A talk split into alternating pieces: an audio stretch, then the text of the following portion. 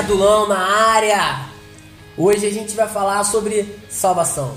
Você que não sabe, Caverna de Adulão é um grupo de amigos que resolveu gravar os seus bate-papos, as suas conversas, os seus devaneios. E hoje a gente vai falar sobre salvação. O que é salvação? Para que, que existe salvação? Por que salvação? Salvo de quê, afinal de contas? Eu sou o Marcos Vinícius Ribeiro, sou formado em teologia pelo Seminário Batista do Sul e salve-se quem puder. Fala galera, eu sou Elias, também sou formado pelo Seminário Batista do Sul e fiquei pensando, somos salvos por porcentagem? Falta mais um cadinho ainda pra gente completar? Interessante, é. Fala aí galera, sou Ricardo Vasconcelos, sou advogado e agora comecei a caminhada aí no curso de teologia da Unigran Rio não é batista não, mas eu sou batista, batistão mesmo. Entendeu? E brincando aqui com o Marquinho, vou dizer salve quem quiser. Salvação acho que é um tema que às vezes a gente acha que todo mundo sabe o que, é, que tá dentro da igreja sabe o que, é, sabe o que, não é, mas acho que não é bem assim. Acho que tem gente que às vezes a gente conversa e fica meio perdido. Sábado tava com o Gabriel e a gente fez uma pergunta para um grupo de jovens e adolescentes o que, que era salvação, quem achava que era predestinado, quem achava que salvação se perdia. E eu vi que o pessoal tá meio. Vamos ver, falando, o que, que é salvação? O que, é salvação? Então, salvação, o que, que é? É você exatamente passar a ter a, a, o direito, vamos dizer assim, o direito de ter a vida eterna. Claro que o direito, falando de modo sem muito conceito, sem nada disso, mas para a gente entender mesmo. É você ser salvo para você ter a vida eterna, você não ter mais a morte como obstáculo na sua vida. Você nasceu e aí você vai seguir a sua vida daí para frente. Isso, para mim, é, é, exatamente o que é ser salvo. É exatamente é, é, Deus está lhe entregando um caminho completamente diferente, um caminho que você não tem mais um fim da linha, você tem uma linha contínua que não tem mais fim, simplesmente não tem mais fim, que se inicia aqui na Terra a partir do momento em que você o aceita como Salvador da, da sua vida, como Senhor da sua vida, e dali para frente você sabe que essa vida não jamais vai acabar. O, a, o seu corpo fica na terra, o seu corpo se acaba, mas a sua alma, quem você é, exatamente aquilo que você buscou, ela continua eternamente. Acho que falei aí, mas quem quiser discordar é bom até. Teve uma vez acrescentar ouvi, ouvi um camarada que até que eu gosto, que a gente gosta, falar que o Antigo Testamento caducou, que o Antigo Testamento não serve mais para nada, que perdeu a validade. Às vezes eu acho que quem pensa assim é que tá maluco, que não tá batendo muito bem não entendeu a mensagem. Né? É. Eu acho que olhar para o Antigo Testamento e ler o Antigo Testamento é fundamental para a gente conseguir entender um pouco melhor o Novo Testamento, para a gente enxergar as coisas do Novo Testamento. Acho que é sempre bom a gente voltar no Antigo Testamento para a gente ver as coisas do Novo Testamento. Acho que pra gente pensar um pouquinho, cara, falar em salvação, assim, eu tava pensando aqui, se é salvo, é salvo de alguma coisa, na verdade, né? Quando alguém fala, pô, fui salvo, ou tô, quer ser salvo, tá pedindo socorro para alguma coisa. Uhum. Então, talvez pra gente entender também melhor, a gente poderia partir que a gente precisa de ser salvo de alguma coisa. E aí a gente pensa daquela ideia de que é, a gente perdeu a, a, aquela comunhão que a gente tinha com Deus a partir da entrada do pecado, e então passou a existir a morte. Sim. Então, assim, a partir do momento que passou a existir a morte, a gente precisa ser salvo, poderia dizer, dessa morte. E aí sim, é, agora seria um grupo nosso da, da humanidade de socorro, pedindo salvação. E aí, salvação é quando Cristo ele simplesmente manda com que Jesus venha para poder nos tirar dessa morte eterna e nos dar de novo a vida eterna. Acho que talvez poderia ajudar um pouquinho a gente conseguir compreender melhor que a gente vai ter, é lógico, a partir do momento que a gente, como o Ricardo falou, aceita Cristo e passa a ter essa nova vida com Ele. E aí é que a gente poderia dizer que inicia essa salvação, que também é uma coisa que a gente vai conversar, né? Não é só, tô salvo só quando chega no céu? Será que é isso? O Paulo falou bem, eu acho, né? Quando ele chega em Romanos, tá avisando para Roma o que, que ele acredita, não é uma carta doutrinária, mas a gente olha para ali e vê bastante coisa de doutrina. Ele fala que o salário do pecado é a morte, em Romanos 6, 23. Então é, seria que. Eu acho que é justamente ser salvo dessa morte, que é ocasionada pelo. É, que é exatamente pecado. isso, né? O que, que te amedronta? É a morte, na verdade é isso. O que te amedronta é você saber que uma hora a sua vida vai acabar. Né? Então, tudo que você fizer aqui, você sabe que uma hora vai acabar. E aí, o que Deus promete, o que Jesus Cristo te promete com a salvação, é dizer o seguinte: não vai acabar, ela continua. Né? Ela vai continuar de outra maneira, mas ela vai continuar. E aí, pegando o que a Bruno falou, exatamente da questão da, da salvação, se é, começa aqui, realmente é, é o que eu imagino. Começa aqui, a partir do momento que você é salvo, você passa a ter a vida eterna.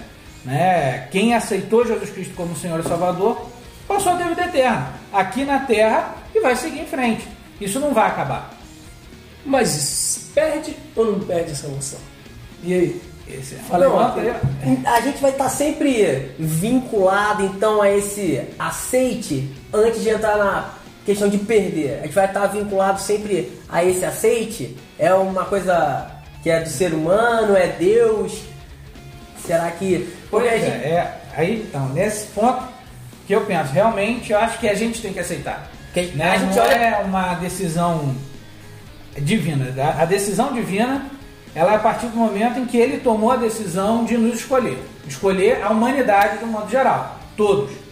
E aí ele escolhe, o caminho que ele escolheu foi exatamente Jesus Cristo, vindo ao mundo, morrendo na cruz, ressuscitando, deixando bem claro o seguinte: eu venço a morte, nada é capaz de me parar, a morte não é capaz de me parar, e aí eu tomei essa decisão. Mas né, é, é, Deus tomou uma decisão seguinte: eu fiz esse, essa obra, eu fiz essa, é, essa obra da salvação. Mas cabe a cada um de vocês escolher ou não. Cabe a cada um de vocês tomar essa decisão. Eu vou tentar convencer, eu vou batalhar, o Espírito Santo vai, vai te encher a paciência para tentar te convencer disso, mas quem vai decidir é você. Cabe a você essa escolha, não a mim. Né? Como se Deus estivesse falando. Não, não cabe a mim escolher por isso. Cabe a você. Você quer passar a ser é, é, é servo de Deus ou não? E aí você entra numa outra questão. Você quer morrer, como Paulo dizia, né? né? Você quer morrer de, em você mesmo e passar a viver em Cristo ou não? Ou seja, a daqui para frente. E aí você entra na questão da salvação. Quem é, quem é salvo realmente, quem não é?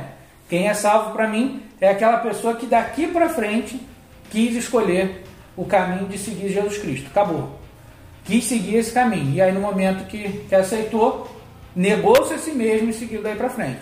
E eu acho interessante a gente olhar para os sinóticos, por exemplo, e a gente vê sempre Jesus meio que jogando a responsabilidade para as pessoas que ele encontra pelo, pelo caminho. Ele fala: Amigão, a tua fé te salvou. A tua fé te salvou. Não fui eu. Foi, é. foi a sua fé, foi a fé que você possui em mim que te salvou.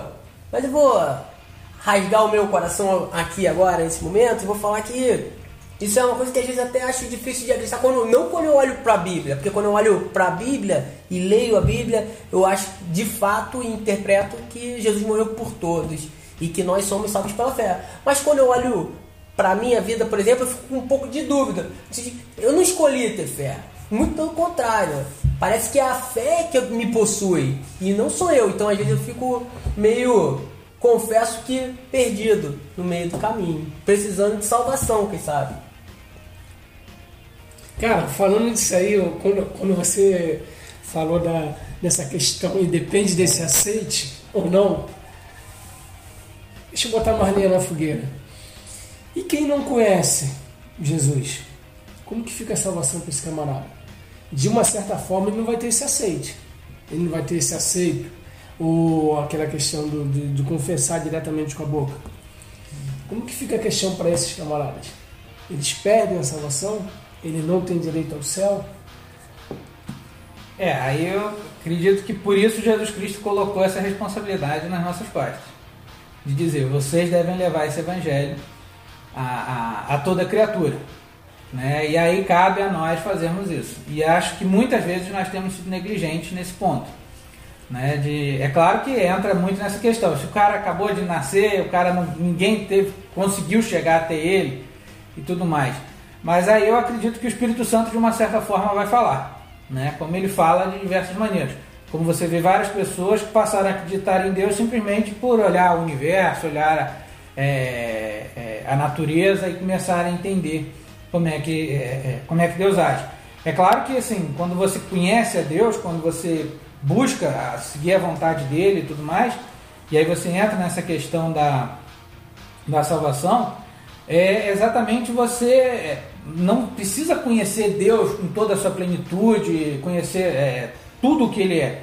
Até porque aí a gente pode entrar num outro tema, num outro podcast aí, que é saber exatamente se Deus se revela completamente e tudo mais, né? Mas é, é, é a partir desse momento você começa a buscar isso. E aí eu acho que é exatamente esse ponto que, para mim, o que falta muito a nós é, é essa negligência que nós temos. A partir do momento que Jesus Cristo diz: vocês são corresponsáveis, vocês devem levar esse evangelho. E aí, se a pessoa não conhece, muitas vezes pode não conhecer até é, é, é, porque alguém não foi atrás, não levou nada disso.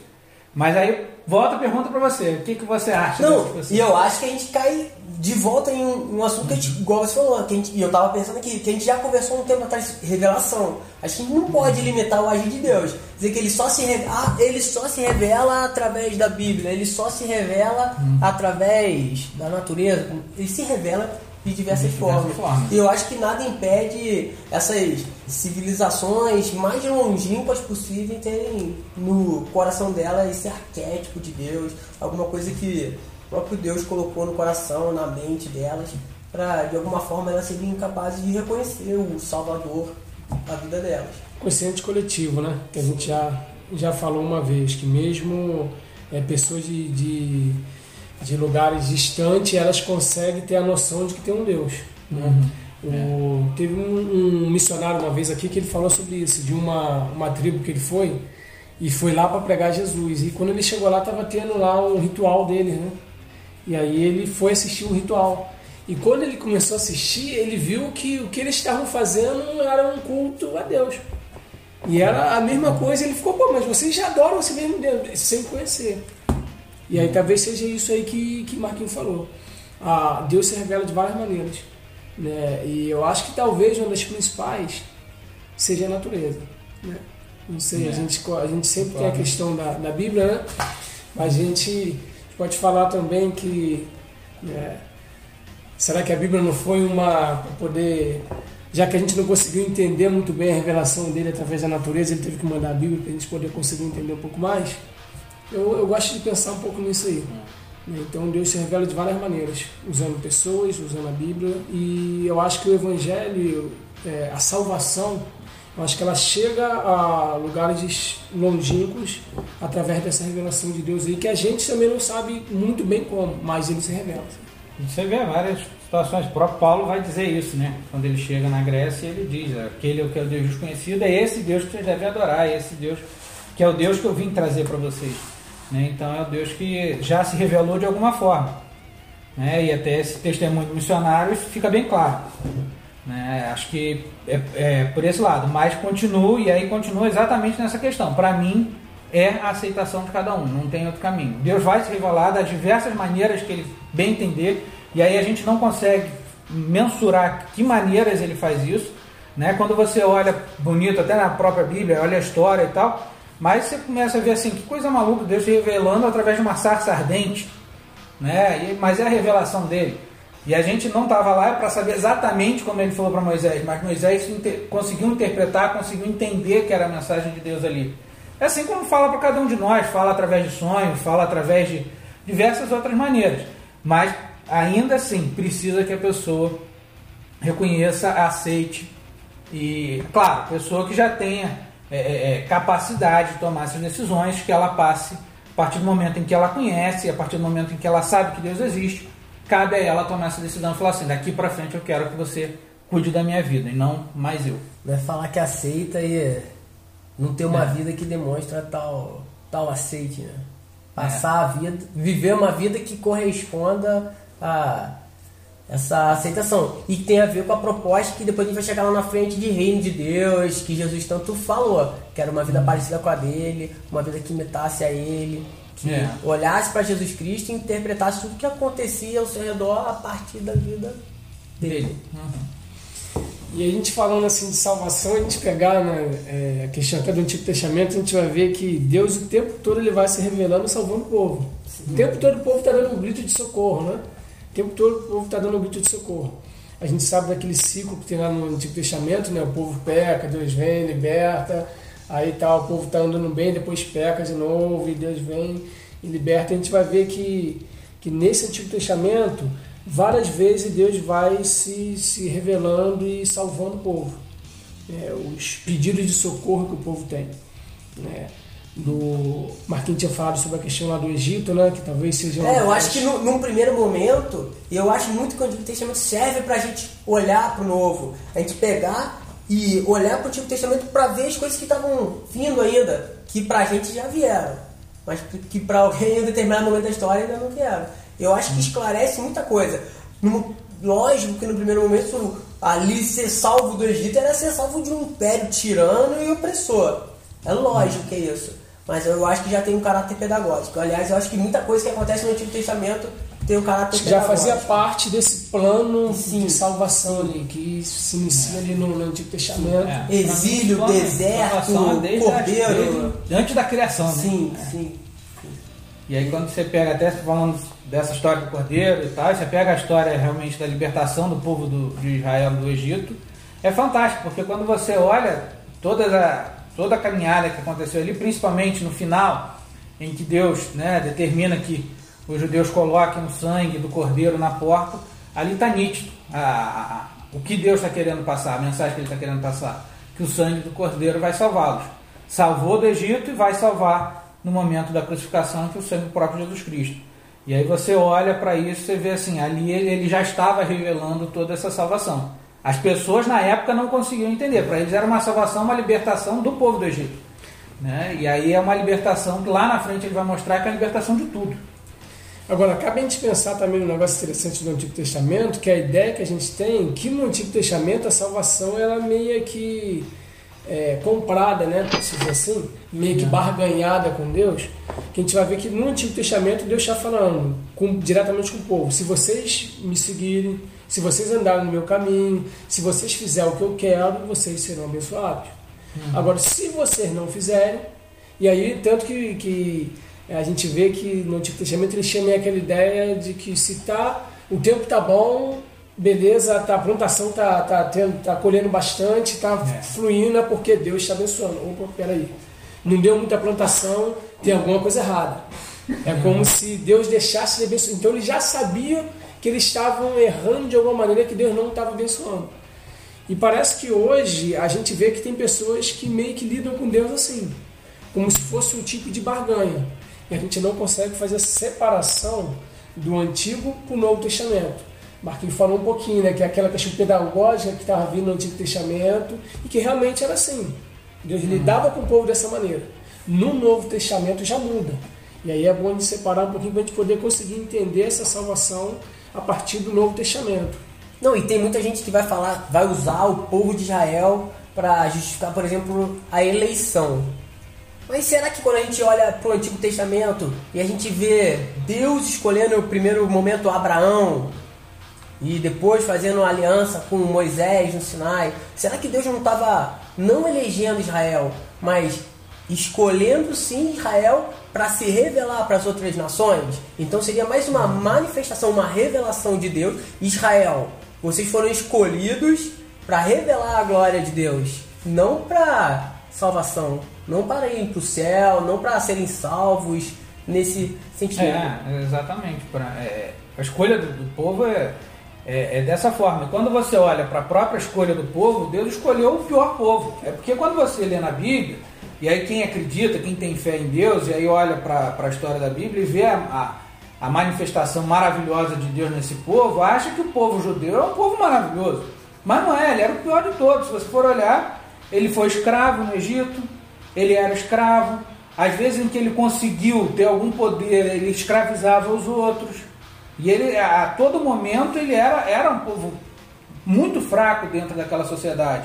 Quando você olha e você vê um José falando o seguinte: Ah, Deus permitiu que tudo isso acontecesse na minha vida, para eu estar aqui no Egito, para vocês, para o seu povo ter o que comer, é porque era um povo muito fraco, era um povo que Deus não tinha. É, é, é, é não iria agir daquela forma com um povo tão pequeno e tão fraco que era o povo vindo de Abraão, como ele poderia agir com o povo do Egito, que tinha muito mais gado, que tinha muito mais mantimento, que tinha suficiente para poder guardar durante sete anos e aí poder sustentar toda a nação do Egito e mais outras nações, inclusive a nação judaica. E é que o Marquinhos mesmo falou: é, Deus escolheu aquele povo para se revelar, não para salvar. E aí ele salva todo mundo. Era para que para todos os outros povos à sua volta começarem a ver Deus agindo através do povo judeu, através de um povo tão fraco, tão pobre, tão necessitado como o povo judeu, e verem a mão de Deus ali e falarem assim: esse Deus é extremamente poderoso. Olha o que, que eu faço: eu pego 300 homens e é. boto na mão de Gideão e esse é povo rápido. destrói o exército. Eu vou lá e eu escolho o menorzinho, o ruivinho feio que ninguém acredita. Ele vai ser o rei. Já que vocês querem o rei, vai ser o menorzinho. Acho que é uma vai vencer Golias. Vai né? vencer o gigante, acostumado às batalhas. Eu é. acredito muito que Israel foi escolhido sim para revelar a glória de Deus. E não para ser o povo salvo, o único povo salvo. E se a gente olhar, exemplo, pega o livro de Jonas. No livro de Jonas a gente vê claro ali que, que Deus coloca que ele não estava diretamente escolhendo um povo. A ideia que Jonas tinha era essa. Sim. No primeiro momento, quando se chama Jonas, que Jonas, como assim que eu vou pregar para aquele povo? Para Jonas era inconcebível pensar que Deus salvaria outro povo. Deus é Deus de Israel. Agora Deus manda-os pregar por um povo, por uns ninivitas. Pô, logo aquele povo ali, que era a capital da Síria, que, detonou o reino do norte, e eram os grandes inimigos de Israel, queria destruir. Agora eu vou pregar para aquele povo. Apesar que eu acho que se fosse para outro povo, Jonas ia ficar meio assim também. Porque na cabeça deles, Deus era Deus apenas de Israel. E ali Deus já estava mostrando que não era isso. Deus já estava mostrando para ele que ele tinha uma visão muito maior, muito mais ampla daquilo, aquela visão que Jonas tinha. Na verdade, Jonas meio que tinha é, encaixotado Deus, Deus é meu. dele. É Deus é Deus meu. É meu. Deus é e ele encaixotou e para ele não, não tinha como passar daquilo. Eu conheço muito bem Deus, suficiente para saber que Deus não pode salvar aquele povo. Hum. É meio que a cabeça dele fosse meio assim. Eu acho fantástico o livro lá. Jonas. É. Porque Jonas, ele, não, ele conhece Deus, ele sabe quem é Deus. E o problema dele é justamente esse. Ele sabe que é um Deus bondoso, misericordioso e gracioso. E, e ele não quer pregar porque ele sabe que se ele pregar, no final das contas, Deus vai salvar aquele povo lá também.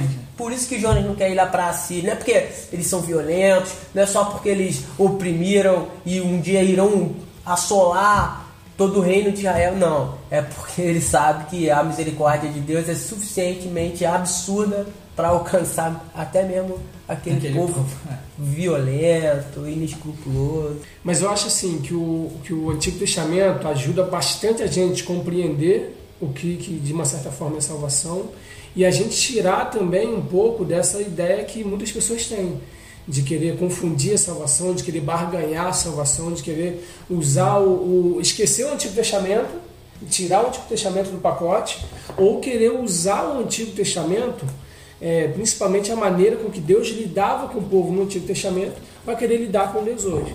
E aí a gente sabe que é uma, é uma maneira diferente. Como no Antigo Testamento a gente está falando que era uma maneira mais pedagógica, Deus ensinando o povo dele, preparando o povo dele para aquele que vinha, que seria aquele que ia pisar na cabeça da serpente, é. diretamente, preparando para a chegada de Jesus. Então é como se fosse o pai mesmo ali criando o filho. Isso porque não vai para aí, vem para cá e às vezes quando você está educando seu filho, você tem que fazer não, você não quer, não quer passar de ano, você não quer um presente, você não passa de ano. Então a gente vai ver realmente esse tipo de, de, de de contato de Deus com o povo diretamente no Antigo Testamento. A partir da vinda de Cristo, aí já é uma outra maneira de, de, de, de Deus lidar e eu acho de Deus se revelar. Né? Se a gente tinha uma ideia de Deus no Antigo Testamento, às vezes as pessoas ficam brigando, poxa, mas aquele Deus que fazia isso, que fazia. Aí é como se Deus olhasse as pessoas que escreveram, olhavam, parece que eles não entenderam muito bem. Agora não, agora sou eu, agora Traduzindo. Deus desceu. É, traduzindo. próprio. É. Ali foi as pessoas que foram escrevendo, inspirado, tudo bem. Mas foram as pessoas que foram escrevendo, às vezes, com a maneira, a linguagem. Aqui não. Com as visões que elas tinham, né? Da, da história. É. Agora não, agora Deus se revela e mostra o que realmente ele é. Por isso que a gente fala que tudo a gente tem que ver a partir de Jesus. Tem um teólogo que eu gosto muito, que é o holandês, que é o Frei Carlos Mestres, né? E ele fala que o Antigo Testamento é o, é o botão da flor. A gente ainda não está vendo a flor desabrochada e que o Novo Testamento ele vai ser essa flor que desabrochou, aquela flor bonita. Hum. Pra, pra ver a flor bonita, precisou ser aquele primeiro botão. Não dá pra gente olhar só pra flor e esquecer o botão. Acho que o Novo Testamento e o Antigo Testamento são exatamente isso. Por isso que eu acho É, legal e o essa Antigo Testamento e essa caminhada de Deus também é uma, uma forma dele provar quem ele é. Né? Dele provar para todo mundo quem ele é, o poder que ele tem, a criação que ele fez. Isso tudo ele vai fazendo no Antigo Testamento. E o poder que ele tem é exatamente construir, pegar um, um Davi que é, é pequeno perto de Golias e conseguir fazer o que fez. Né? Pegar um, um Abraão e fazer o que ele fez na vida de Abraão pegar o povo, aquele povo tão é, menosprezado naquela época, dentro do Egito, era escravizado dentro do Egito, e ele consegue libertar esse povo de maneira tão maravilhosa como ele fez. Uma história que o mundo inteiro conhece. Né?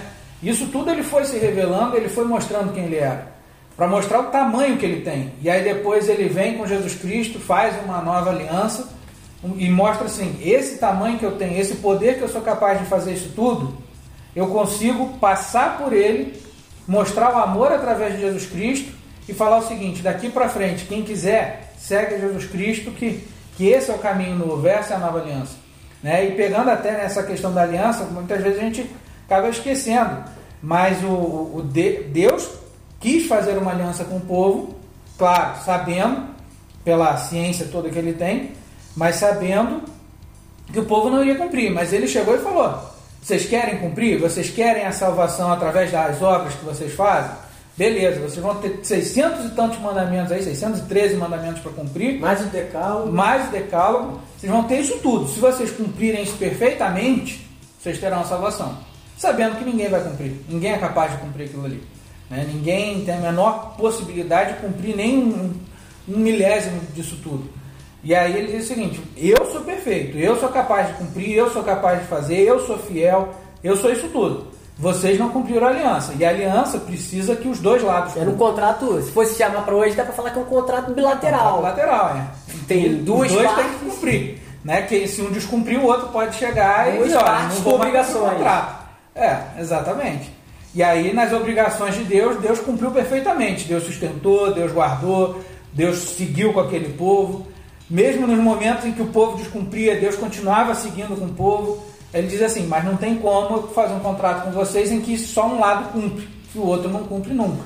Então eu vou chamar Jesus Cristo, que sou eu mesmo, e eu, nesse contrato bilateral comigo, Jesus Cristo, eu vou fazer a perfeição. Ele vai cumprir perfeitamente, eu vou cumprir E perfeitamente. a parte que cabe aos seres humanos, então, seria A fé. aceitar a fé, receber a fé. Receber a fé. Aceitar, receber a fé. a querer né, essa fé. E aí é, é quando você olha, e aí até pegando o gancho do Antigo Testamento e do Novo, e aí você vai lá para Hebreus, e, em a parte belíssima de Hebreus, em que o escritor de Hebreus fala sobre a fé dos antigos, sobre a fé de Abraão e tudo mais, ele está deixando bem claro o seguinte: que salvou Abraão lá atrás não foram as obras de Abraão, foi a fé. Porque foi o sangue do Cordeiro, foi o sangue de Jesus Cristo que o salvou. E dali para frente todos eles também foram salvos só pelo sangue de Cristo. Tanto os antigos quanto os novos. Né? Quanto os que vêm na nova aliança. Mas tanto os antigos tiveram que conhecer o Antigo Testamento, saber e, e viviam aquela, aquela fase, quanto a gente precisa saber para a gente poder viver uma vida cada vez mais próxima de Jesus Cristo. A caminhada de Emaús, por exemplo, né, de Jesus Cristo ali, o que, que ele faz com aqueles dois? Ele começa a mostrar toda a história do Antigo Testamento, começa a mostrar todas as vezes em que ele foi revelado e tudo mais, para eles verem, através da história, quem era Jesus Cristo e passarem a acreditar plenamente em Jesus Cristo. Não, e se no Antigo Testamento, então, a gente, a gente não, mas o povo era salvo de um governo opressor, agora a gente é salvo de quê? De outra do pecado, por exemplo, da opressão do pecado, e o pecado, não, não só aquilo que a gente faz, que a gente fala, ah, pecado é tudo aquilo que não agrada a Deus. Dá pra gente abranger esse conceito de pecado. Não só aquilo que não agrada a Deus, mas tudo aquilo que afasta a gente de quem a gente deveria ser, tudo aquilo que afasta a gente de ter um relacionamento bacana com as pessoas que estão perto da gente, tudo aquilo que afasta a gente de ter um relacionamento bacana com Deus. E a gente volta no início na questão da morte, que também não é morte física. A gente não está aqui para ser salvo de morte física, mas de uma morte em todas as esferas da nossa vida. Jesus veio para que a gente tivesse vida e vida e abundância. Então entra curar, entra reintegrar o, o indivíduo na sociedade. A gente vê Jesus caminhando pela Galiléia e reintegrando o pessoal na sociedade. Aquele cara que vivia à margem da sociedade, ele vai lá e traz aquele camarada de volta. Olha o nível de salvação que, que ele colocou na vida desse, desse camarada. Perdoar, revelar. É muita coisa. Acho que às vezes a gente limita a salvação e fala, não, igual um, se você jogar no YouTube, por exemplo, você vai ver o Palhaço Pipoca e Dondoca. Joga aí no YouTube. E aí o Palhaço Pipoca faz o quê? Ele está tentando ir pro céu. E ele acha que pode ir pro céu. Primeiro ele tenta comprar a passagem dele pro céu, ele vai tentando de todas as formas ir pro céu. Até que um dia chega a companheira dele, a Dondoca, não sei se eles são um casal, o que, que eles são, mas chega a Dondoca e fala: Ah, Pipoca, pra você ir pro céu você não precisa fazer nada. Não precisa fazer nada, você aceitou Jesus, não precisa fazer nada. E aí o que, que o Pipoca faz? Ele pega a mala dele e ele senta. Ela pergunta: O que, que você está fazendo? O, o Pipoca: Nada, não, preciso fazer nada para ir pro céu, eu tô esperando. Não, peraí, não é só isso também. Porque a gente está falando de reino de Deus. A gente é salvo, e aí, não sei se eu estou interpretando errado, mas acho que a gente é salvo para entrar nesse reino de Deus. Você falou que começa aqui. Um dia a gente vai ser glorificado. Por isso que para falar de salvação, talvez daqui a pouco a gente chegue em justificação e glorificação. Não sei se vai precisar, talvez a gente chegue nisso. Mas eu acho que a salvação abrange muita coisa e a gente limita demais a salvação, achando que a salvação é só para a vida eterna, só para o céu, só para o paraíso. E, e, acho que a salvação é só você, né, muito, eu particularmente achei isso durante muito tempo, é simplesmente você crer em Jesus Cristo. Ah, eu sei que Jesus Cristo existe, eu sei que ele foi criador, eu sei que Deus criou o mundo. Tá, mas não é isso. Salvação não é só isso. Salvação é você reconhecer que ele existe e que ele vai governar a sua vida. É você querer que ele governe a sua vida. E não é fácil, isso aí com certeza não é fácil. Né? Dentro de casa, gente que é casado aí, sabe como é que é difícil. Né? A mulher que governar a nossa vida, a gente não deixa. A gente quer governar a vida, ela não deixa. excelente, né? excelente. É, é, é. Então, dentro do casamento, você vê isso aí acontecer. Então, imagina você chegar e falar assim: daqui para frente, o Jesus Cristo, do qual ele diz que você tem que amar o próximo, que ele tem, você tem que dar a sua vida pelo próximo, que você muitas vezes tem que dar outra face, que você tem que caminhar duas milhas com a pessoa, que você tem que se abdicar de um monte de coisa e você falar assim: é isso que eu quero e é isso que eu quero que é, é esse Deus que eu quero que governe a minha vida e daqui para frente eu vou seguir dessa maneira. Você é completamente diferente do que eu sempre pensei. Isso é isso é ser salvo. Isso é você pegar e falar assim: daqui para frente eu, realmente eu aceitei Jesus Cristo, não apenas como Salvador, mas como Senhor da minha vida, né? E essa é a grande dificuldade que a gente tem. Mas quem tem fé a esse ponto é capaz de fazer como Abraão fez, que pegou o filho dele e levou sabendo que poderia matá-lo, mas que Deus estava no comando dessa história. E aí Deus vai mais uma vez e já revela essa história que ele vai fazer com, a, com o mundo e apresenta o cordeiro lá e fala assim: no lugar do seu filho, eu entrego o meu filho, que é o cordeiro. Vai ver que ele já até tinha fé suficiente que no final das contas Deus ia botar um cordeirinho ali. Vai ver que ele tinha fé suficiente para isso. É, a gente está falando diretamente aí dessa questão, maneiro pra caramba isso que o Martin falou, né? Essa dimensão da salvação que às vezes a gente não tem. Hum. Pensa que só quando opa, morri, pro céu, tô salvo. É uma última que fala, né? Que a gente. Que, e eu acho que tem muita gente que faz isso, desculpa te cortar, mas só para lembrar do, do teólogo super é, estudado por todo mundo que gosta de, de um pouco de teologia. Que ele fala que o paraíso não pode ser uma desculpa para a gente ficar parado esperando as coisas acontecerem. O que o hum. pipoca não entendeu. Ah.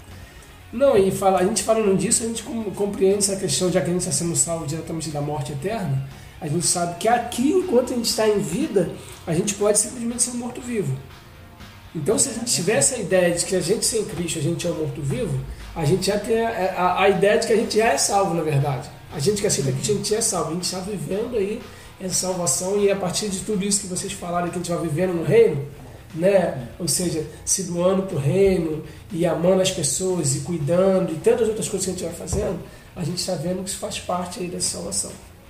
Agora, quando a gente foi falando, da, que o Ricardo foi falando aqui, desse todo esse, esse contrato, tudo isso que, que, que Deus fez para que a gente pudesse ter a salvação, fica a pergunta que muita gente tem. Essa salvação, ela é por completo? Ou foi 99,9% e ainda tem aí um 1% ainda para o Pablo poder fazer lá para ele poder conseguir essa salvação. É, só para falar aqui, né, que ele apresentou aqui o Paulo, Chegou aí. chegou aqui agora. E é o único calvinista da mesa É o hoje. comunista, é. Pablo, o que, que você acha da salvação aí? Você acha que a gente é salvo por alguma coisa que a gente faz? A gente é salvo pelo que Deus fez na cruz? Ou tem um pouco de interação humana? A gente pode dar uma ajudinha na salvação? Completar esse 1% aí que fala. Eu acho que não tem como nós de ajudar Deus, né?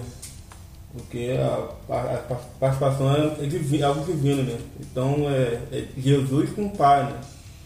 Então não tem como nós participar assim, né? Que nós devemos fazer, né? Que Jesus deixa e tal. É, andar é, de acordo com o ensinamento dele, né? E assim, que não tem como mais, não, não é preciso mais sacrificar ou oferecer algo para perdão de pecado ou para ser salvo, né? Porque tudo aquilo já foi cumprido em Jesus, né? O que basta somente nós é seguir a Ele, né? Seguir os seus passos, né? os seus caminhos, né? E, e viver aquilo que Ele pregou, né? E ah, os ensinamentos que Ele deixou, né? De amar uns aos outros, de cuidar uns dos outros, né? E seguir, né? Não tem, assim, algo, força, é, por, por obras, né? Que Jesus fala, né? Tem como, não tem como alcançar o céu, né? Só por obras, né? Mas sim é pela graça de Jesus, né? Somente pela graça que podemos chegar, de alcançar, né? E isso é gerado pelo Espírito Santo, né? Que nem isso nós mesmos temos, somos capazes de ter na nossa vida. Então sempre Deus está dando ajuda para nós. Não tem nem como escapar. Porque sempre o Espírito Santo ali que está nos moldando. É, e pegando esse gancho do Pablo aí, é exatamente isso, né? É, é- é- a aliança, o Pablo falou bem claro isso, a aliança é de Deus com Jesus Cristo. É do Pai com o Filho. Acabou. A gente não interferiu nisso, a gente não, não, não tem parcela nisso. Então ela tem que ser 100%, porque é entre eles. E aí Jesus Cristo fala assim. Mas sabe, o aceite não seria 1%, 2, 3, 4, Seria só você aceitar, você entender essa mensagem. 5%? Seria só você entender essa mensagem, mas isso tem- a aliança está feita. Deus ele gosta de aliança, a verdade é essa. Ele Vai, gosta de aliança. Vai. Davi, ele sai fazendo aliança o tempo todo. Só que ele fazia e ele cumpria a parte dele. E aí os outros não cumpriam. Ele cumpria e os outros descumpriam. Ele cumpria. Aí ele falou, então tá bom, então agora eu vou fazer com quem não vai descumprir. Com quem não vai descumprir é Jesus Cristo. E aí Jesus Cristo colocou naquele contrato ali com Deus, com o Pai, falando o seguinte. Tá, eu não vou descumprir nada nesse contrato, mas eu tenho como condição, a sua obrigação é uma, nessa minha relação com esse contrato, é salvar todo aquele que crer em mim. E aí Deus fala, eu fecho esse contrato, como eu cumpri todos os outros, eu vou cumprir mais esse. Quem aceitar o meu filho como Senhor e Salvador da vida dele, vai ter a salvação. E aí não é nada que a gente possa fazer, não é obra que a gente possa fazer, não é nada disso. É claro que aí a gente vai pro gancho lá de, né, do livro de Tiago, e aí Tiago vai falar, é pela fé. Mas as obras é que vão mostrar que você realmente se converteu. Porque é claro, se você resolveu entregar a sua vida a Jesus Cristo, não tem como você continuar fazendo obras que não tem nada a ver A com as obra é de Jesus. Cristo. É consequência, ela não faz parte da salvação. Ela não faz parte disso, não é uma obrigação que você tem que fazer. Mas é consequência, você entregou a sua vida dele. Você reconheceu que a a melhor maneira de se viver é a maneira que Jesus Cristo se apresentou. Então, dali pra frente, você vai ter que fazer a mesma coisa. Você quer fazer a mesma coisa. A partir do momento que a gente entra nesse reino, vai ter a vida mais. Não vai ser igual, né? Perfeito, porque a gente ainda é, é o que manchado é. pela O queda. velho homem vai sempre É. querer voltar, né? Vai sempre querer aparecer nessa Mas história. pelo menos interpretar todas as coisas que acontecem à nossa volta a partir de Jesus Cristo. E agora, será que, já que é 100% Deus, 100% Jesus Cristo e sem a participação humana, será que a gente perde a salvação? Não perde? É alguma coisa que pode sumir em um determinado momento, cair por terra? Eu sou Será salvo- que risca do livro da vida? Essa, não, porque quando eu era adolescente, eu falava, pai, vou sair, vou pra algum lugar. Eu falava, meu filho, cuidado com o que você vai fazer na rua. Porque se Jesus Cristo voltar e você estiver fazendo uma coisa errada, olha Já só. era. Já era. E aí eu lembrava logo daquela musiquinha. Cuidado, olhinho que vê, Cuidado, cuidado, olhinho que toca. O nosso Criador está olhando pra você. Cuidado, olhinho, o que vê. É, e- que Já- essa já época ficou podia com perder, dependia de mim. Porque se Sim, perde, se depende perde. de mim. Se eu posso fazer alguma coisa que vai tirar, é- E a gente já pensa que, como tu já respondeu, né? A partir do momento que tu fala que Já já perguntei depende de você, isso, é, né? você já, já deu meio que uma resposta. Porque se é uma obra de Cristo, e tem possibilidade de eu perder, essa obra não foi completa. E a gente sabe que a obra dele na cruz foi completa. Quando ele fala está consumado, é consumado num tudo, num todo. Não ficou faltando alguma coisa para a gente completar depois. Né? Ele estava falando de questão de esforço ali, e, e Filipenses fala isso né, no livro dele, que era como se a gente chegasse, tentar chegar no céu. Né? E por mais que você seja um camarada que se- seja competidor lá e salte pra caramba lá né, de, de Olimpíada, né? e deu o maior salto. Chega nem perto, chega nem perto. Não, e você vai perguntar quem pula mais alto, Michael Jordan ou eu? Michael Jordan. Jordan. pula muito mais alto que eu. Mas tá, agora, pra alcançar Deus, o pulo do Michael Jordan vai ser suficiente? Nem no filme do Space Jam. É, e a distância que ele alcança aqui é irrelevante pra alcançar Deus, da mesma forma que a distância que eu pular vai ser relevante. Tanto o que eu pulo quanto o LeBron James são irrelevantes. Ou seja, não tem o que a gente fazer. É obra de Cristo e a obra foi completa. Então por isso que a gente entende que a gente não perde, né? A gente vê lá é, João também que fala sobre isso aí, né? Quando Jesus fala da questão mesmo de- dele é o seu bom pastor, o bom pastor cuida das ovelhas, e a ovelha que vai até ele ele não perde. Ele está dizendo exatamente, ou seja, aquela que vem até mim não tem como perder mais. Até porque aqui perde ele vai atrás, né? Então sa- salvação é um dos temas centrais das escrituras. Antigo, Novo Testamento já está falando disso. Isso? E sempre muito claro que é uma graça, que é um dom, um presente de Deus. E a gente chega ali no século XVI, na reforma, a, a salvação pela graça é um dos pilares de tudo que está acontecendo ali. Lutero vai bater nessa tecla, porque o pessoal estava entendendo tudo errado, estava vendendo indulgência, camarada chegava e vendia, cada um dava um dinheiro, podia ter um lugarzinho no céu, não precisava mais nem pedir perdão para Deus, dependendo de quanto você tivesse pagado, se você doou um terreno maneiro para a igreja, e aí eu acho que a gente pode até entrar no, no mérito de uma questão legal, que, que até então era normal, que era a salvação só acontecia no, no âmbito. A salvação só acontecia no âmbito da igreja. Então, porque a gente está falando que existe salvação fora da igreja. Sim. A salvação é um relacionamento com Cristo, né? E aí a reforma protestante, como o Marquinhos me lembrou, foi para mostrar exatamente isso. Não é dentro da igreja. A igreja é um instrumento para isso. Ela é um instrumento para levar o evangelho, ela é um instrumento para fazer você crescer dentro do evangelho. Mas ela jamais é capaz de te dar a salvação. Do contrário, é só Jesus Cristo. Você na igreja, fora da igreja, é só Jesus Cristo. Entendeu? É ele que é capaz de fazer isso porque foi uma aliança entre ele e o Pai. Né? E como ele lembrou, jamais vai lançar fora. É, é, de- é nessa relação que a gente tem que ter. E por, outro, por outra questão, que também é da, da questão da reforma, é que é pela graça. Então não adianta indulgência, não adianta barganha com Deus, não adianta nada disso. Né? É, simplesmente o que você tem que fazer é o seguinte: é aceitar Jesus Cristo, aceitar Ele como Senhor e Salvador da sua vida, da sua vida. E daí para frente você querer seguir a mesma vida que Ele seguiu, é querer agir da mesma maneira que Ele agiu, sabendo que algumas vezes você vai cair, algumas vezes você vai vai fazer e aí você olha e fala assim: não, Deus, errei, me perdoa, vou seguir em frente, vou seguir essa caminhada, já estando salvo daqui para frente. A gente é salvo então quando a gente entra no reino de Deus. Não quando a gente entra numa igreja batista, numa igreja. É, jamais, é. Teve um monge dominiciano que uma vez eu li falando que é, ele tinha uma frase que eu achei interessante. Ele falava que assim que a moeda bate no fundo do cofre, uma alma sai do purgatório. e foi justamente nesse período aí, né? Onde era possível comprar tudo. Assim É. que a, a- o camarada jogou a moedinha ali no cofrinho da igreja, tem uma alma saindo. Se o seu parente morreu, e, e se eu vou pagar, vou um- pagar. melhor você pagar. Porque senão ele vai estar lá no inferno queimando e ardendo em chama. E fica cuidado também, não compra um terreninho pra igreja não, para se você também não vai parar num lugar desse quando morrer. E eu, eu peguei um- uma conversa uma, uma vez sobre isso daí na fila do banco, tava na fila do banco, e aí uma senhorinha ela tava. Fila de banco sempre tem conversa boa, Sempre tem né? conversa boa, né? E aí tava a senhorinha lá com, conversando né, com o padre, e aí ela pergunta pra ele se, se ela seria salva. E a resposta dele foi interessante, que ele falou assim, com certeza.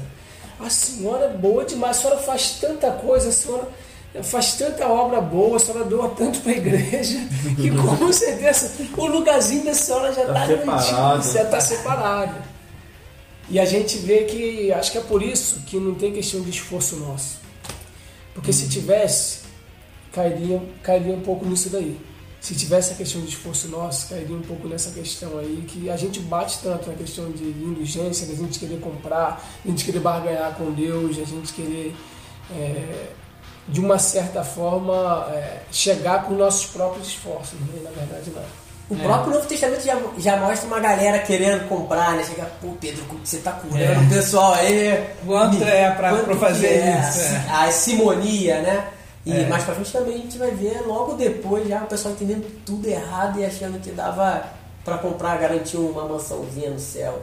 É, e é interessante como, é, na verdade, quando você vê, e essa história ela se repete, que nem agora você vê outras igrejas nascendo com essa mesma ideia, com essa mesma lógica, em que você tem que comprar alguma coisa para ter a salvação, para a salvação ser mantida, para você ter o seu lugarzinho no céu, que você tem que fazer isso, e sempre justificam com o Antigo Testamento.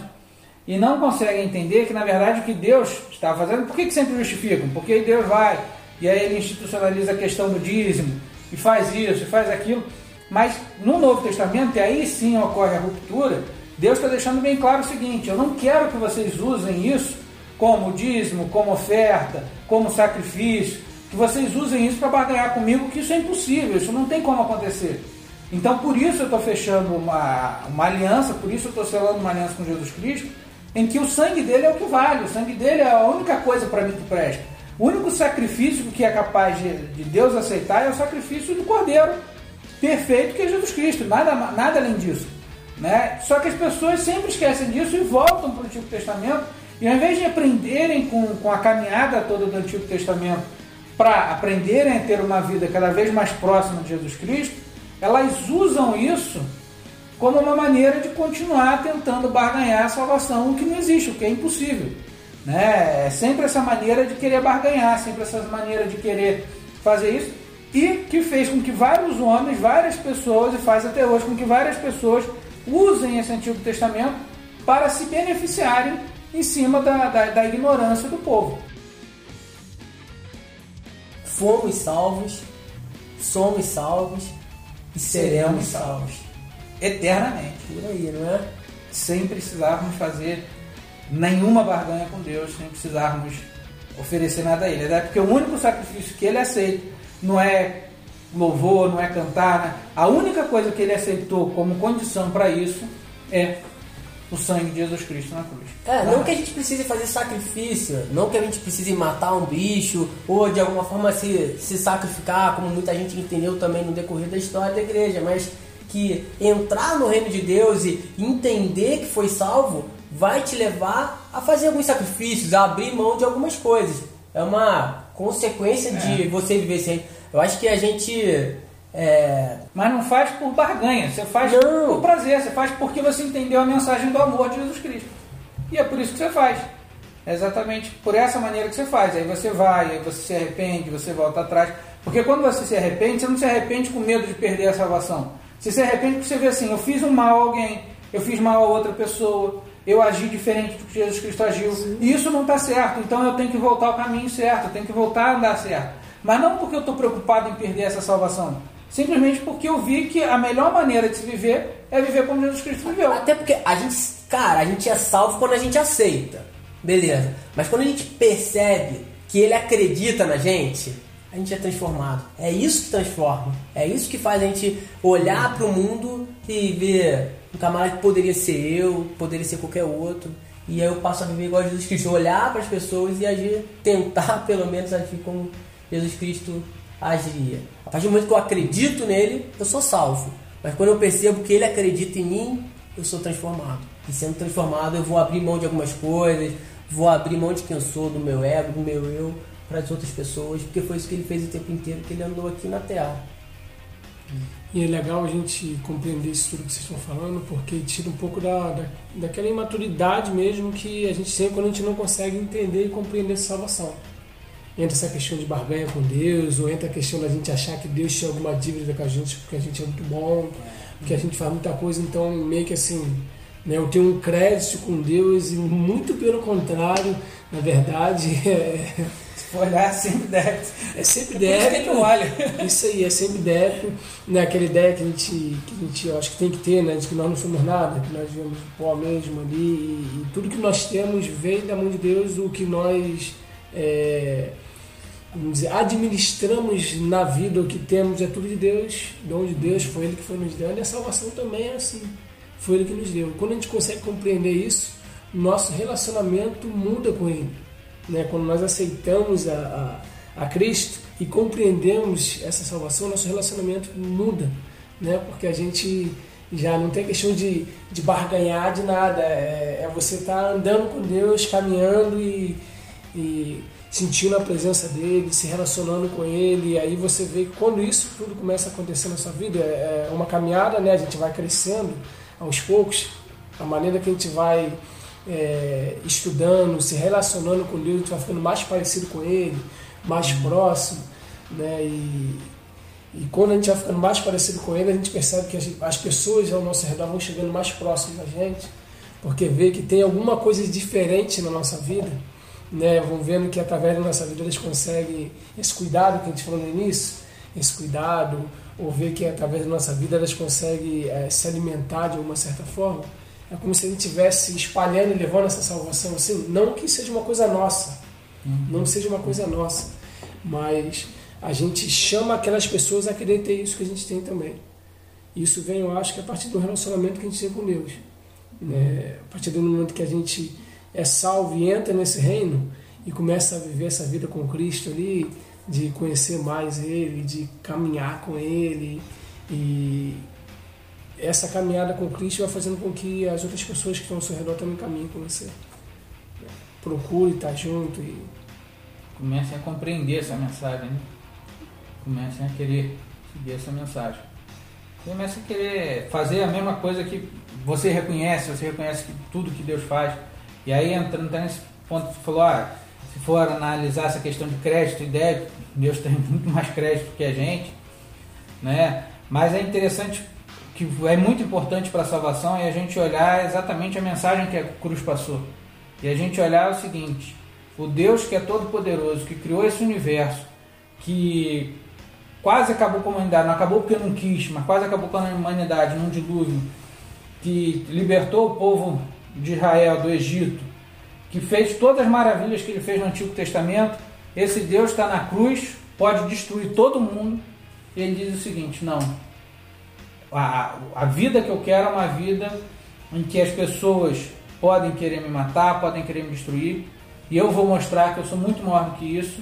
E vou dizer para vocês, eu consegui vencer o mundo, eu consegui vencer toda essa essa consegui vencer a morte, o medo da, da humanidade inteira, para dizer para vocês o seguinte: olha só, daqui para frente a vida que você vai caminhar é uma vida de confiança plena em mim, porque se eu sou capaz de vencer, até a morte eu sou capaz de fazer e vencer, e a mensagem que eu passo é a mensagem exatamente do amor, é a mensagem da do fazer o bem ao outro, de seguir dessa maneira e de confiar em Deus, porque Jesus Cristo confiou plenamente em Deus, a ponto de sendo um homem, sabia que por tudo que ele era, né, Deus olharia para ele e não deixaria que ele simplesmente fosse mais um ser humano morto e acabado, mas que no terceiro dia ele ressurgiria, no terceiro dia ele seria o Rei todo glorioso. E aí você olha para aquilo e fala assim: tudo que eu faço não tem sentido se Deus não estiver nessa história. E tudo que eu faço só vai ter é, resultados se eu confiar plenamente em Deus. Resultado pleno interno, né? Se eu confiar plenamente em Deus. Porque aí eu começo a olhar e ver o mundo, e ao invés de eu estar preocupado com as minhas coisas, ao invés de eu estar preocupado em barganhar, ao invés de estar preocupado com a minha saúde, com dinheiro, com isso, com aquilo, com aquilo tudo na, na vida, eu sempre tenho olho para um Deus e falo assim: esse Deus venceu tudo, tudo que foi feito no Antigo Testamento, ele fez daquela maneira. E ele, como homem, venceu até a morte. Então, nesse Deus eu confio, e nesse Deus eu sou capaz de, para ajudar o próximo, perder um pouco do que eu tenho, perder as coisas que eu tenho, fazer essas coisas acontecerem é, é, e mostrar para eles esse mesmo amor que Jesus Cristo mostrou na cruz. E aí a gente começa a entender a, essa confiança que só aquele que é salvo passa a ter. Porque ele sabe que ele pode perder isso, pode fazer isso, pode fazer aquilo, porque ele tem um Deus que é muito maior do que ele e que esse Deus vai sustentá-lo, que esse Deus vai cuidar, que esse Deus vai, vai fazer com que ele continue caminhando essa caminhada. É a confiança que ele passa a ter, essa fé, e aí por isso Jesus Cristo vai dizer: é a fé que te salvou, é a fé que. A tua fé. É a tua fé que te salvou, é a tua fé que fez isso acontecer. É por isso que acho que os milagres de Jesus nunca foram para tirar onda, nunca foi uma demonstração de poder e também não era para trazer conforto pro camarada. Era, não, vou fazer um milagre para trazer conforto para sua vida, para encher a sua barriga simplesmente. Não, o milagre era para sinalizar o reino dele e para sinalizar o tipo de Messias que ele era, para sinalizar esse messianismo de serviço que ele escolheu e optou ter. Não aquele messianismo de poder. Que tu olhava para Israel, tu, a gente lê a Bíblia e vê que Israel estava esperando aquele, aquele servo poderoso que havia e continuar o que Davi começou. Passar a espada em todo mundo e deixar de ser o oprimido e passar a ser Ser o agora o opressor. opressor. Não, Jesus falou, não, messianismo de serviço. Eu escolhi servir e vocês vão fazer a mesma coisa. Quem entra nesse reino é salvo, quem entra nesse reino serve. Foi o que eu fiz aqui na terra. Marquinhos falou no seu opressor, é aquilo, se você confia em Deus, sabe o tamanho que Deus é, para que, que você vai oprimir o outro? Para que, que você vai, vai agir dessa maneira? Você tem um Deus em quem você confia, um Deus em que Ele vai te sustentar, em que Ele vai cuidar de você, em que Ele vai estar junto. Né? Não que Ele faça isso só com os salvos, é bom deixar bem claro. Né? Ele faz isso para todo mundo. A grande Só diferença é que todos. alguns reconhecem que Deus faz e Outros não. Mas Ele faz isso para todo mundo. Isso é Igual. deixar claro. Igual. É, ele age igual. Né? Então não é quem é salvo que vai ter uma vida diferente, que vai ter uma vida abençoada. Isso aí acho que seria outro podcast até para falar É, disso, mas. isso está que- claro na vida dos personagens da Bíblia. É, exatamente. Apesar de hoje, é para outro podcast, mas apesar de hoje ainda tem muita gente pregando a tal da prosperidade. Mas isso Não. fica para outro dia, né? É. Senão a gente vai Senão embora. vamos mais três horas aqui falando. Então a gente entendeu que salvação é dom de Deus, é presente, é dádiva de Deus, é isso? É dádiva de Deus. Não é, sacrifício, não é esforço, sacrifício nada nosso. Vem de Deus. Salvação é só aqui? Só aqui na terra? Não, Só não. no céu? Não, não. Só no tal do céu? É A algo- salvação é para sempre, para tudo. A partir do momento que a gente aceita Cristo, a gente entra para esse reino, a gente já está salvo e está vivendo aí essa. Existe salvação fora da igreja? Então. Com certeza. E fora do reino de Deus existe salvação? Não, De jeito não. De jeito nenhum. Salvação é pra todo mundo, Pablito? Ou só pra alguns? Só pra alguns. Não, Pablito! Só pra todo mundo, só pra Só alguns. pra ele- eleitos. Só, ele é calvinista. É só pra ser eleito. Ricardo, pra alguns ou pra todos? Para todos, o amor ele é para todos os inimigos, então ele tem que ser para todo mundo. Pra todo aquele que aceitar, Elias. para todo aquele que aceitar. E quando eu penso em aceitar, não é só aceitar diretamente falando ali, aceito não. Mas vivendo. Vivendo. E Isso pra, aí. então, beleza. Pra que, que a gente é salvo? Por que, que a gente é salvo? Dá pra gente entrar nesse mérito também, né? A gente é salvo, ah, vai ser salvo só pra ser salvo. Ou tem um, uma coisa maior por trás disso tudo. É, a gente é salvo porque, na verdade, desde o início, o que Deus sempre quis foi a eternidade de todo mundo. Ele criou a gente para a eternidade, Pra ser eterno. para ser eterno. E aí a gente, só que para ser eterno, a gente tem que estar ligado a Ele. Então a gente pode dizer que a gente é salvo para que através da nossa vida Deus salve outras pessoas. Sim, o que boa, tira a gente da boa. tal da inércia do pipoca. É por isso que Boa. a gente é salvo, mas a gente não é salvo e morre no dia seguinte para estar na eternidade. A gente é salvo e continua na Terra. Isso aí é que conseguir aumenta. levar outras pessoas. Isso aí é que aumenta o conceito que às vezes a gente tem de salvação. Que é só lá na frente quando. Não, não. Tá, e qual- o que, que é salvação? acontecendo. o que, que é salvação? Tá acontecendo. Pô, cara, de novo essa pergunta Não, pra mim. mas- Quer botar nessa. O que, que é? Eu É, viajei falou- demais e não- a gente não respondeu, então. O que, o que é? Salvação é exatamente você é, é, é, deixar de estar morto, como, uma- como Elias falou, um morto-vivo. É você não estar mais morto para esse mundo e você passar a ter sentido de vida, ter sentido da, da vida, sabendo que existe um Deus é, que te criou para a eternidade e a partir desse momento você entregou. E aí, para que que você é salvo e continua na terra? Né? Ele também falou. É exatamente para você poder levar essa mensagem de Deus, poder fazer o amor, poder seguir a sua caminhada. Daquele, daquele, no dia em que você é salvo, dali para frente, você tem a certeza de vida eterna. Seria Né? o ter vida, o famoso ter vida e vida em abundância, seria mais ou menos isso. Ou seja, Isso. somos salvos da, da morte eterna, agora nós temos vida e vida em abundância. E esse, essa abundância seria isso que o Marquinhos estava falando aí, que não é uma coisa que a gente vai ficar na inércia, não. A gente lembra que a gente é salvo, que a gente entra pro reino, a gente vive aí essa vida de abundância aí quando a gente compartilha amor com outras pessoas e cuida e caminha e faz esse evangelho de serviço que Jesus fazia. Eu acho que seria um pouco disso aí. Tem ou não tem predestinação? É aí que entra. Tem a predestinação? Tem. Eu não vou dizer que não tem a predestinação. Somos todos predestinados. Somos todos, isso aí, somos todos predestinados. Acho Eu penso na, na predestinação a partir disso daí, somos todos predestinados. Agora basta você querer Ele- A ou vida não. tá ali. Ah, E Basta você querer ou não. Deus predestinou, Jesus, com a morte dele, predestinou todo mundo a essa salvação que nos oferece, É. que era para todos. É, Sim. lógico que nem todos vão ser, porque depende dele querer ser ou não. Querer ser ou É da questão do livre-arbítrio. É, né? que a gente entra Não, ele- nesse tu- ponto aí. Não, ele, tu acha que Deus intervém na história, na nossa cabeça, no nosso coração, Elias? Tu acha que Deus intervém? Que é o Deus intervencionista? É interessante isso, né, cara? Assim, eu, eu, eu na, na minha caminhada eu não consigo ver Deus intervendo ali né, o tempo todo. Mas é engraçado que a gente passa por algumas situações na vida que a gente fala, cara, não é possível, isso é Deus. Isso é Deus.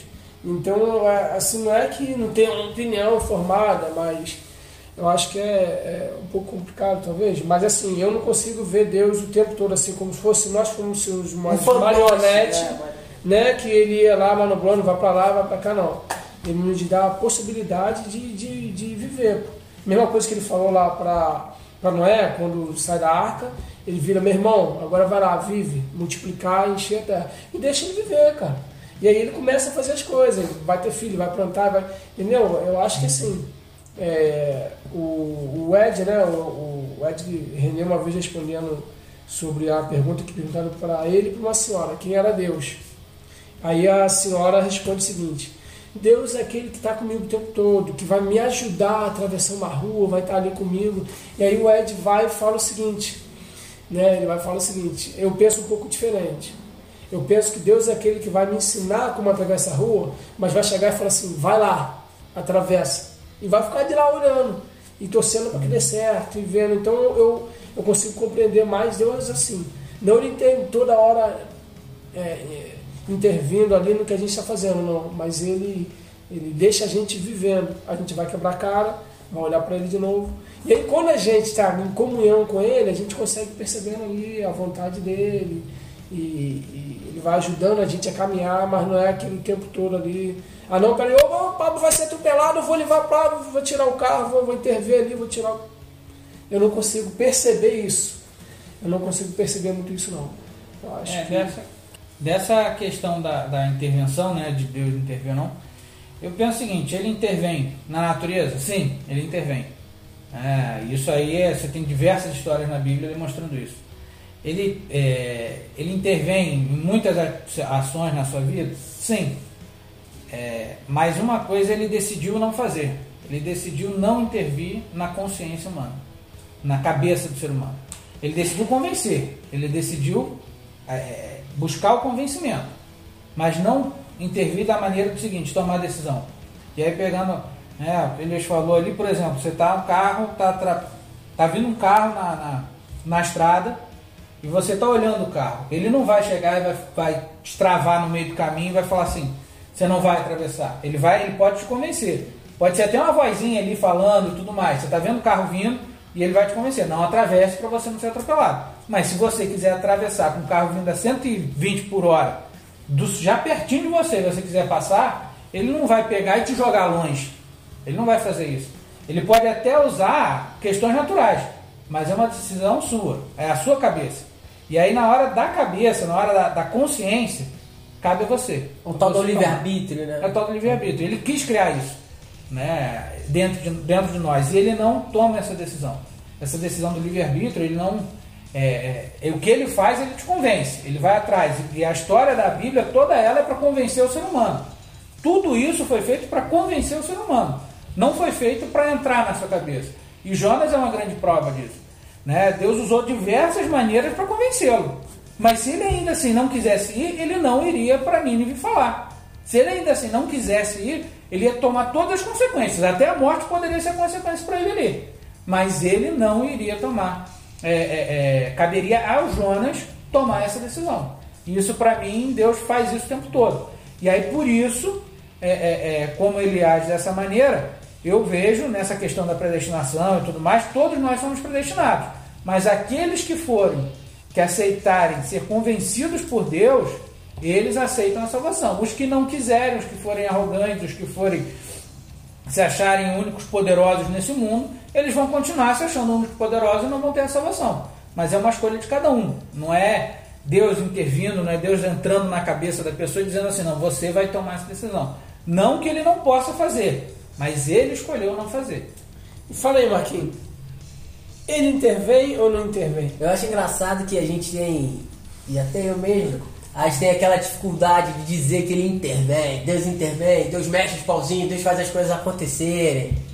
Pra tentar fugir até muitas vezes daquela questão de que ele é o relojoeiro maluco, né? Que dá a corda no relógio e dá linha na pipa. Ele dá a corda no mundo e fica lá de cima vendo as coisas acontecerem. A gente sabe que não é assim. Ele é um Deus que age na história. Um Deus que está botando a mão na massa e ajudando a fazer as coisas acontecerem. E aí a gente fala, ah, Deus age, Deus... não, Deus não age, Deus não entende. Mas cara, a gente olha pra nossa vida, a gente ora, a gente pede, a gente vê ele intervindo de alguma forma na nossa vida o tempo todo. Não na nossa consciência. Não falando, faz isso, faz aquilo. Não, mas sinalizando. Como já que. Não sendo marionete. Não sendo dele. não fantoche, não é fantoche não é um carrinho de controle remoto na mão dele. Mas ele vai sinalizando, ele vai se revelando. Ele intervém quando a gente lê a Bíblia e vê ali o que, que Jesus fez, o que, que ele próprio Deus encarnado fez. Está de alguma forma intervindo na nossa história também. Convencendo a gente com o Espírito Santo, está intervindo também. Só que, que a- quando a gente fala, ah, Deus intervém, muitas vezes vem na cabeça aquela história dele tá manipulando, ali, dele tá jogando a gente com controle remoto, controle de Xbox e jogando com a nossa vida. O que eu não acredito. Mas eu acredito que de alguma forma ele bota a mão na nossa vida assim para proteger, para guardar, para sinalizar, para mostrar, apontar o caminho, apontar por onde a gente vai, apontar por onde a gente não vai. É meio por aí. É aquilo que eu vou falar de novo da fé, que eu, que eu sempre falo e que eu fico até meio assim. Eu não escolhi ter fé. Muito pelo contrário. Mas eu tenho. Não sei como. Espírito Santo que me deu, deu só pra mim, deu pra algum. Aí você Aí a história. volta lá atrás. Aí você molhou embolou a volta história lá toda. atrás. Pra deixar tudo mais tumultuado, tudo mais confuso. Você Porque não escolhe cabeça- ter fé. Pra mim, você não escolhe ter fé, mas você é, aceita a humilhação de reconhecer que Deus é muito maior que você e dali pra frente você tem que caminhar. E aí a única coisa para mim que ele faz é o seguinte: ele vai te mostrando isso. Ele vai te mostrando na sua caminhada, até que chega uma hora e você olha para você e tá dando tudo errado na sua consciência, está dando tudo errado, e você não sabe o sentido da sua vida, você não sabe o que está acontecendo, e aí você cai em si e fala assim: não, existe um Deus muito maior do que eu, e é esse Deus que eu quero seguir. E aí sim, e aí o Espírito Santo que está batendo, que está mostrando, que está tocando em você, que está ali falando, que está sendo aquela vozinha, que está agindo, que está fazendo você ir atrás daquele do Espírito Santo, que está fazendo você atrás desse conhecimento, que está fazendo isso tudo acontecer, aí você chega, você e não, não o Espírito, você chega e fala assim, então entra em mim. E aí ele entra, e aí sim, ele muda toda a sua realidade. Porque aí você passou a deixar que ele conduza a sua vida. Mas até ali, para mim, é a sua consciência, é você que vai tomar essa decisão ou não. Não tem outro caminho. Cara, quando eu penso. É- por, isso que eu, por isso que eu queria falar sobre essa questão de intervenção, porque quando eu penso nisso, surge muitas coisas na, na cabeça, cara. Isso tinha que ser com outro podcast. Mas Qualquer vai coisa, ser, vai ser. Vai, ali em dois, vai é. outro. Porque surge uma questão. Vou É colocar mesmo. aqui. É. Né, é, o avião da Chapecoense. O avião da Chapecoense. Morreram, o time, morreu quase o time todo. Sobreviveu um, vamos botar não sei quantos sobreviveram, mas vamos lá que sobreviveu um. Quatro, né? Quatro. Quatro, cinco. Aí, né, vai virar o Ricardo e falar, caraca, Deus é maravilhoso. Ele salvou aqueles quatro. Mas espera aí.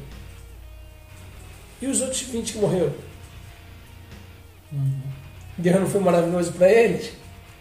Por que, que Deus interveio para salvar aqueles quatro e não interveio para os outros 20 que morreram? A E aí eu penso num.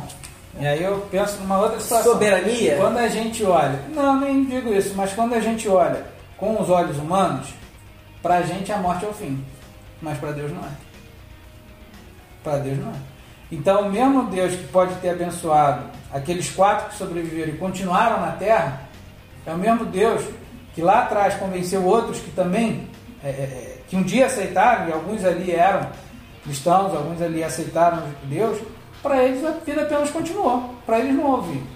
Houve mais um obstáculo na vida e a vida deles continuou eternamente.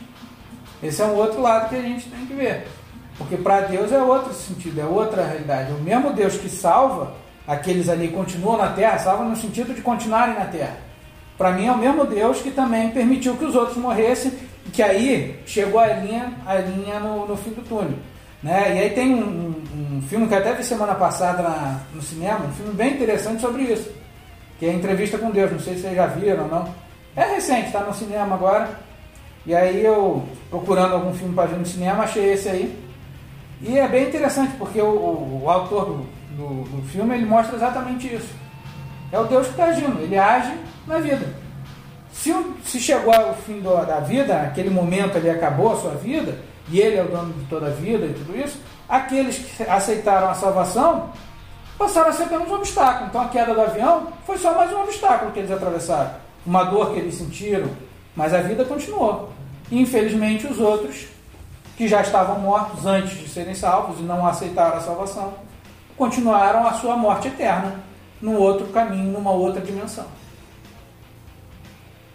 Acho que eu viajei um bocado, mas Não, mas eu acho que é por aí mesmo. Acho É uma perspectiva. ponto delicado também, né? Falar de algo que é. Por que, que é delicado? Porque se eu coloco também que de uma certa forma é, Deus não intervém, fica aquela coisa do acaso. É, não é um acaso, mas, por exemplo, nessa questão mesmo do avião, da Chapecoense, não é um acaso. Mas houve um erro humano ali. Houve um erro humano. E o erro humano vai ter consequências. E aí você fala- Para aquele que cometeu o erro e para as outras pessoas que, estão, que Sim. sofrem junto. Você falou da, da questão que é por, por onde vai o meu pensamento. Né? Quando tem, tem, uma, tem uma história que eles perguntaram né, para a filha do Billy Graham né, sobre muitas coisas que aconteciam no mundo. Né? Eles falam, nossa, é aquela tragédia que aconteceu, não sei quantas pessoas morreram. E aí quando você vê crianças que estão morrendo, e vai falando um monte de coisa, onde estava Deus? Onde estava Deus quando aconteceu aquilo? Ela começa a falar né, que é, é, as pessoas começaram a tirar Deus e afastar Deus. Ela dá exemplo de escola. No ano tal, é, teve alguém que assinou para que não podia mais ler a Bíblia na escola. E aí, no ano tal, teve alguém que é, disse que não podia mais ter, ter falar de Deus na escola. E, e aí, depois ela vai falando, né, as pessoas foram afastando Deus, foram tirando Deus do meio da, da, da, da sociedade. E agora as, perguntas, as pessoas perguntam onde está Deus quando acontece um monte de tragédia. Na verdade, é, as pessoas que foram procurando aquilo, elas afastaram Deus e começaram a, a, a preparar e fazer os seus próprios problemas. E, ou seja, se é, é tá tendo aquele monte de assassinato na escola, onde uma pessoa pega arma e sai matando um monte, um monte de gente, foram as próprias pessoas que escolheram aquilo. Então foram escolhas delas, foram erros delas. Você está falando de erro humano, né? Então assim, a partir do momento que a pessoa ela escolhe viver longe de Deus e viver a maneira dela, ela vai colher os frutos daquilo que ela está vivendo.